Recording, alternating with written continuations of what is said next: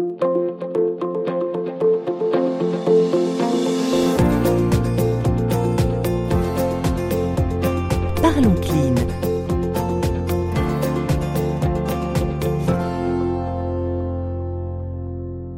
Bonjour et bienvenue dans ce nouveau numéro de Parlons Clean. Nous allons aujourd'hui parler de Globétique, un site internet de réservation d'activités touristiques durables qui s'adresse aux voyageurs souhaitant donner une dimension éthique à leur voyage en réservant des activités et excursions ayant un impact économique, social et environnemental positif, qu'il s'agisse d'un trekking avec nuit chez l'habitant, d'une balade à vélo dans les vignobles bordelais ou de la visite d'un parc naturel avec un guide local, l'objectif de Globétique est d'encourager le tourisme durable qui favorise l'interculturalité, le respect des pratiques environnementales et l'économie locale. Alors pour nous en parler davantage, j'accueille aujourd'hui Charlotte Simoni, la fondatrice de Globétique. Bonjour. Bonjour. Alors dites-nous, comment vous est venue l'idée de monter ce site internet? Alors ça m'est venu lors d'un voyage euh, que j'ai effectué en Asie en 2015. Je suis partie euh, six mois, voilà, voyager toute seule avec mon sac à dos.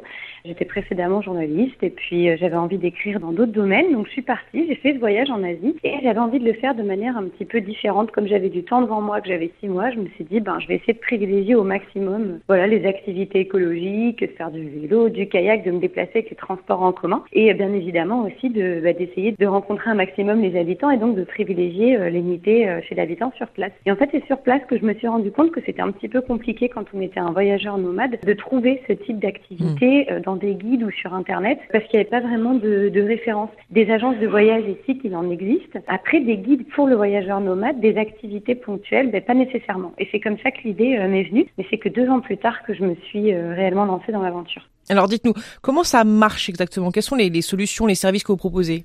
Alors en fait, nous, donc on est vraiment un intermédiaire. C'est-à-dire que sur notre site internet, vous allez pouvoir trouver des activités qui vont de quelques heures jusqu'au court séjour un petit peu plus long de euh, quatre jours, euh, trois nuits, mais donc essentiellement orienté en fait dans le tourisme durable, c'est-à-dire soit qu'il y a un impact, je dirais, environnemental positif, vous n'allez pas trouver euh, de quad dans le désert marocain. Mais mm. par contre, vous allez trouver un trekking. Vous allez aussi trouver une balade sur une toux cabanée à Angers, qui est un bateau traditionnel avec dégustation de vin. Voilà, de vins locaux. Donc vous allez vraiment trouver différents types d'activités centré sur le tourisme responsable. Et en fait, vous avez juste, euh, c'est un, un, site internet, je dirais, euh, assez classique de réservation. Il y a une activité qui vous intéresse, vous réservez, puis ensuite, euh, vous attendez le jour J pour effectuer votre. Ça permet presque, du coup, de découvrir de, de, de, de, choses un peu inattendues auxquelles, si on va sur le site, moi, je sais pas, par exemple, si je décide de partir au Maroc, il y a plein de choses que je ne sais pas et je ne saurais pas où chercher. Donc, en fait, vous proposez de, de pouvoir mettre à disposition tout ce qui touche de manière durable le tourisme, en fait. Exactement, tout à fait. Alors après, bien évidemment, euh, c'est pas tout et n'importe quoi. Hein. Depuis qu'on existe, on doit avoir à l'heure actuelle peut-être seulement 120 euh, euh, activités et courts séjours sur le site, mais c'est parce qu'on prend le temps en fait sur place de vraiment, quand on ouvre un pays, bah, de trouver des prestataires qui ont le même engagement que nous. Donc c'est vraiment un gros travail en amont de les trouver déjà sur internet, dans les guides, etc. Ensuite de les contacter et surtout ensuite de voir s'ils ont les mêmes engagements. C'est un entretien qui mm. dure à peu près deux heures où on leur pose un certain nombre de questions. Et puis si on se rend compte que c'est bon, qu'il y a vraiment voilà tout qui respecte un petit peu, je dirais, nos, nos valeurs et notre charte, dans ce cas-là, euh, ils peuvent poster des activités sur leur site. Et même quand ils postent des activités ou des courts séjours, c'est relu derrière pour voir si c'est bien en adéquation avec ce qu'ils nous ont dit. Quels sont les défis auxquels vous devez faire face? Alors d'un point de vue, je dirais 100% euh, euh, entrepreneurial, bah, c'est juste que moi je n'y connaissais pas dans la création d'entreprise. Donc ça, ça a été un gros challenge pour moi, bien évidemment, de créer un business plan, de trouver du financement. Bon après, finalement, j'ai décidé d'autofinancer moi-même, de trouver aussi euh, une associée.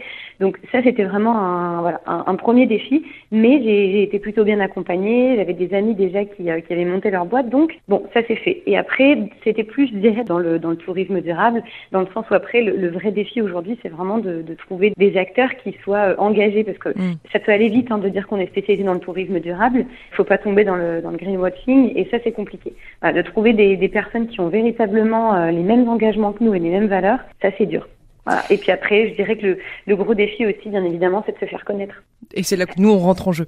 Alors, dites-nous un peu, qu'est-ce qui, euh, qu'est-ce qui marche le plus euh, Les clients, enfin, on va dire les, les, ceux qui consultent votre site ou qui réservent, qu'est-ce qui fait tiquer les gens finalement? Ben, je crois que c'est euh, justement des, des, activités un petit peu différentes. Moi, je dis pas que nécessairement les activités ne sont pas des activités ou des séjours qui sont dans des endroits qui sont pas du tout touristiques ou hors des sentiers battus. C'est un terme d'ailleurs que j'aime pas spécialement. Mais par contre, je mets en avant le fait que voilà, les activités que je, que je propose, c'est vraiment des activités qui, qui protègent l'environnement, qui permettent de tisser du lien social avec les locaux, etc. Et je pense que c'est cet engagement-là qui plaît, euh, qui plaît aux voyageurs.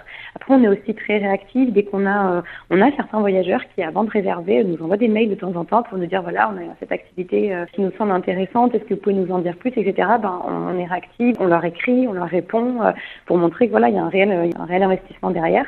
Après, ce qui plaît, j'ai l'impression, on a beaucoup de les réservations qui ont plus marché, c'est celles avec des, des, expériences en immersion chez l'habitant. Mmh. D'accord. Je trouve que c'est ça qui séduit euh, de plus en plus. C'est saisissant parce qu'on se dit que oh, ce sera peut-être des activités euh, euh, sans moteur ou enfin je, je, vais dans le dans le cliché mais c'est vrai que c'est en fait la recherche du lien social finalement que que, que, ce que vous êtes en train de mettre en avant. Oui, complètement. Ah oui oui, exactement. Enfin, je trouve que c'est hyper important. Moi je sais qu'en tout cas pendant mon voyage, ça m'a beaucoup euh, euh, je sais pas si je peux dire que ça m'a enrichi parce que c'est un petit peu euh, cliché, mais c'est ce que j'ai le plus, euh, c'est ce que j'ai le plus aimé.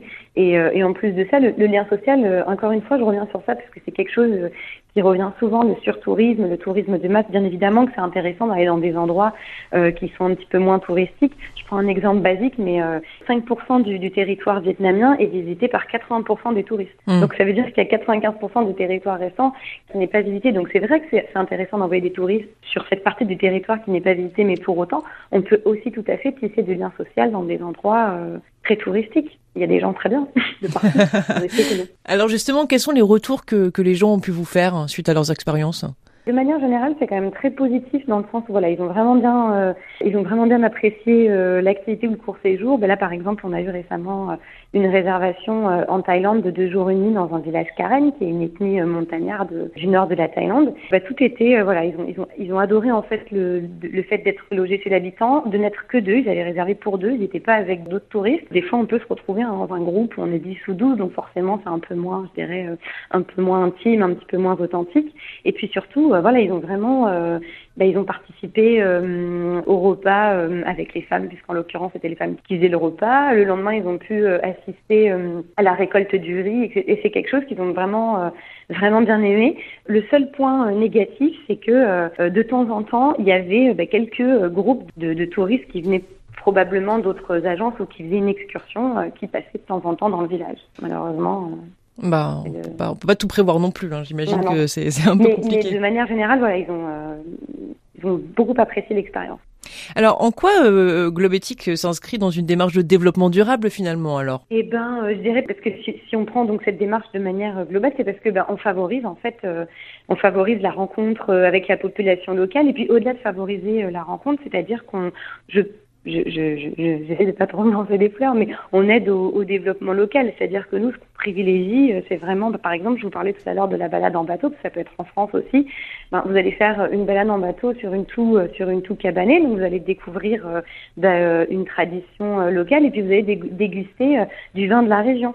Donc euh, c'est vraiment, voilà, on essaie de, de mettre en avant, euh, je dirais, l'économie locale et je pense que c'est en ça aussi qu'on rentre euh, dans le cadre d'un développement plus durable. Et puis aussi, il y a la partie environnementale, c'est-à-dire que toutes les activités et les courts séjours qu'on propose, voilà, vous n'allez pas trouver d'avion, vous n'allez pas trouver de tour en mmh. hélicoptère, de quoi, de, ça favorise, je dirais, la protection de l'environnement. C'est ce qui, sur le long terme, peut faire une vraie différence. Ouais. Ouais, ah, donc bien évidemment, pour y aller, de temps en temps, il faut prendre l'avion. Et ça, c'est encore un autre. Euh, ouais, mais vous, vous compensez, vous compensez ailleurs dans le reste de vos vacances, en fait, finalement. Ouais, puis même de manière générale, je pense que je, je sais que l'avion, c'est un sujet euh, euh, très délicat, mais je pense aussi que ça rentre dans une globalité des choses. Bien évidemment qu'il faut aujourd'hui euh, essayer de réduire sa consommation aérienne, de voyager mieux, de partir peut-être plus longtemps et partir moins de fois dans l'année, d'éviter par exemple de se faire des city breaks où on prend l'avion pour deux jours pour deux jours à Rome. Mais après, je pense que ça rentre aussi dans une dans un mode de consommation global. Ne pas prendre l'avion, mais continuer de de s'acheter des vêtements dans des grandes enseignes qui sont fabriquées au Bangladesh, etc. Bon, finalement, euh, la cohérence. aussi, je pense qu'il faut, euh, je pense qu'il faut voir la globalité des choses. Eh bien, écoutez, merci beaucoup, Charlotte Simoni, de nous avoir rejoints pour cette émission. Bah, merci à vous de, de, de m'avoir interviewé, c'est un plaisir. Et quant à nous, eh bien, on se retrouve la semaine prochaine pour un nouveau numéro de Parlons Clean sur Radio Village Innovation. À très bientôt.